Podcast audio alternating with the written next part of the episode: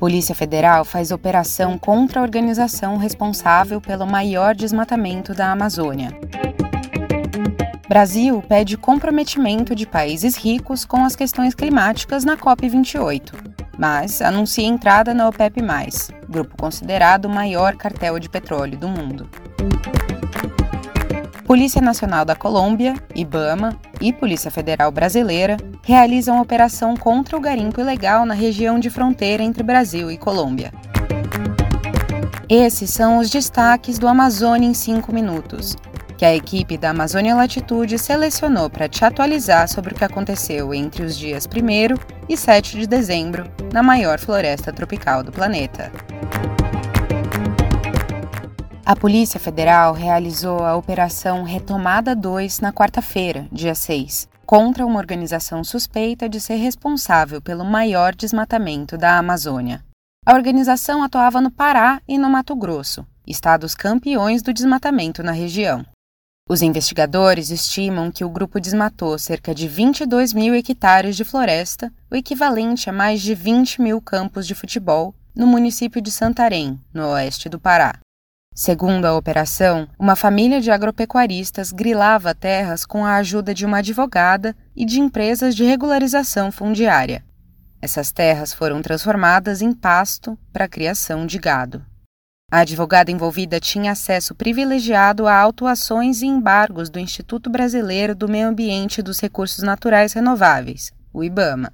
De acordo com a Polícia Federal, a organização criminosa teria fraudado cadastros de áreas públicas da União através da inserção de dados falsos em sistemas e da falsificação de documentos. Durante a operação, a Justiça Federal do Pará decretou o sequestro de cerca de 116 milhões de reais e de nove imóveis do grupo. Celulares também foram apreendidos e duas pessoas foram presas por porte ilegal de arma de fogo. A advogada e os servidores públicos envolvidos foram afastados de suas funções.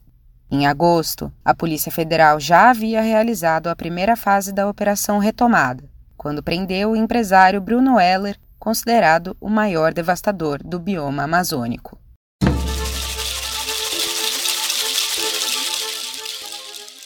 A Conferência das Nações Unidas sobre Mudanças Climáticas de 2023, a COP28, está acontecendo em Dubai, nos Emirados Árabes, desde 30 de novembro e segue até 12 de dezembro.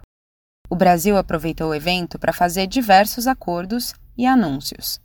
Na sexta-feira, dia 1, o ministro da Fazenda, Fernando Haddad, lançou o Plano de Transformação Ecológica durante a Conferência das Nações Unidas. O plano é uma proposta do Sul Global, ou seja, dos países em desenvolvimento e emergentes.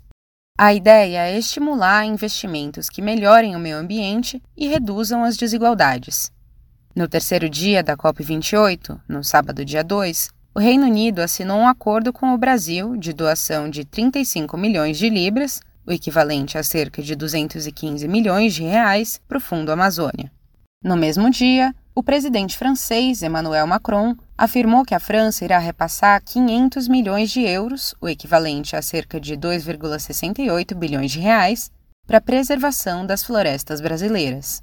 Os anúncios dos acordos foram feitos horas depois do presidente Lula pedir que os países ricos ajudassem a pagar as contas da preservação de florestas.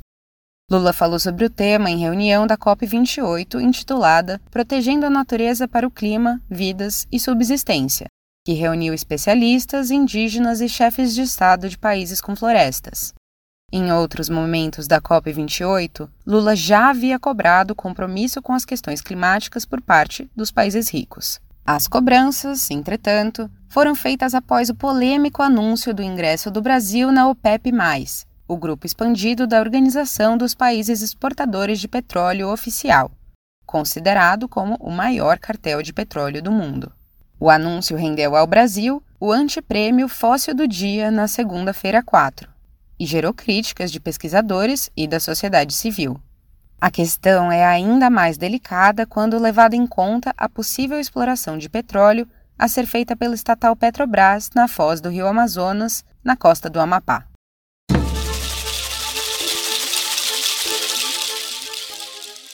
Entre a sexta-feira, dia 1 e o domingo, dia 3, a Polícia Federal Brasileira, o IBAMA e a Polícia Nacional da Colômbia realizaram uma operação contra o garimpo ilegal na fronteira entre Brasil e Colômbia.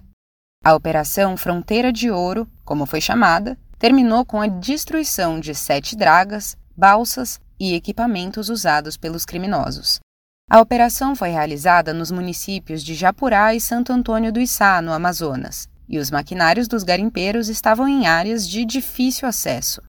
O garimpo ilegal também está diretamente ligado à presença do tráfico de drogas na região. Segundo um estudo publicado pelo Fórum Brasileiro de Segurança Pública no final de novembro, 22 facções criminosas nacionais e estrangeiras disputam território na Amazônia. A maioria das facções estrangeiras vem da Colômbia. O documento também revelou que o narcotráfico aumenta a ocorrência de atividades ilegais na Amazônia brasileira, como o garimpo ilegal. Duas das facções estrangeiras apontadas pelo estudo atuam diretamente no município de Japurá, sendo elas a Frente Carolina Ramírez e o Estado-Maior Central. Eu sou Amanda Peste e esse foi o Amazônia em 5 Minutos, uma produção da Amazônia Latitude. Para mais informações e conteúdos exclusivos, acesse amazonialatitude.com. Este episódio teve produção e edição sonora de Vanessa Pinto Moraes. Revisão de texto de Emily Costa. Usamos informações e áudios de Agência Brasil, CNN Brasil, Estadão, Folha de São Paulo, o Eco e o Globo. Até a próxima!